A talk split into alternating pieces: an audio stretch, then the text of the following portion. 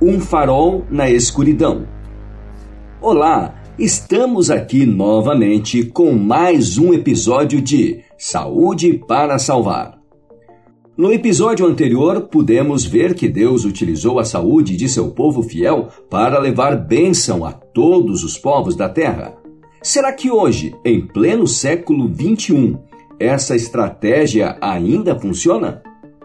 A revista National Geographic publicou um estudo sobre as cinco localidades onde a longevidade e expectativa de vida se destaca em comparação ao resto do mundo. São chamadas de Blue Zones. Entre elas está Loma Linda, uma pequena cidade localizada na Califórnia, conhecida como a Meca da vida saudável há décadas. As outras quatro localidades relatadas no documentário têm hábitos que se desenvolveram ao longo dos séculos, quase que por acaso. Por uma questão de contexto geográfico e social, elas conseguiram esse resultado. Em Loma Linda foi muito diferente. Lá está a maior concentração nos Estados Unidos de pessoas adventistas do sétimo dia e a maioria segue os princípios de saúde orientados nos escritos de Ellen G. White. Em meio a uma paisagem urbana cercada por fast foods, essa cidade conseguiu manter bons hábitos de vida e alcançar uma expectativa de vida 10 anos mais alta que a média dos Estados Unidos. Não foi por acaso foi um sucesso planejado no trono de Deus. Não foi fruto da falta de opções, mas, acima de tudo, foi e ainda é uma questão de escolha.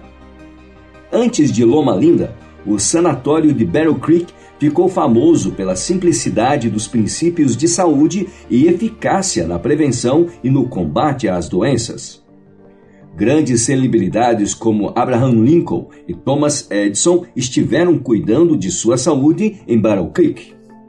Muitos conceitos que acreditamos e que hoje são aceitos e considerados inquestionáveis não eram assim naquela época. Deus sempre conduziu seu povo de uma maneira fiel.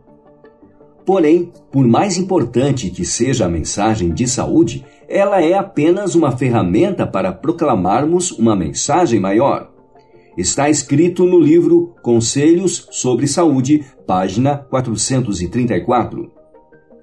Quando conduzida de maneira adequada, a obra da saúde é uma cunha penetrante, que abre caminho para que outras verdades cheguem ao coração. Essa cunha é o exemplo e testemunho pessoal.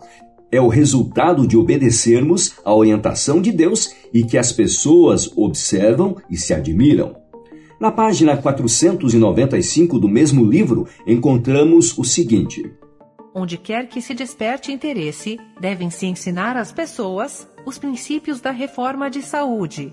Se este ramo da obra for introduzido, será a cunha de penetração para a obra de apresentação da verdade. Acredite, Deus é capaz de transformar sua condição de saúde, não importa como ela esteja. Mais ainda, ele pode utilizar a condição em que você se encontra para proclamar a mensagem de salvação. Em primeiro lugar, se coloque à disposição para as mudanças que Deus quer operar na sua vida. Deixe Ele fazer o trabalho Deixe ele decidir como vai te usar.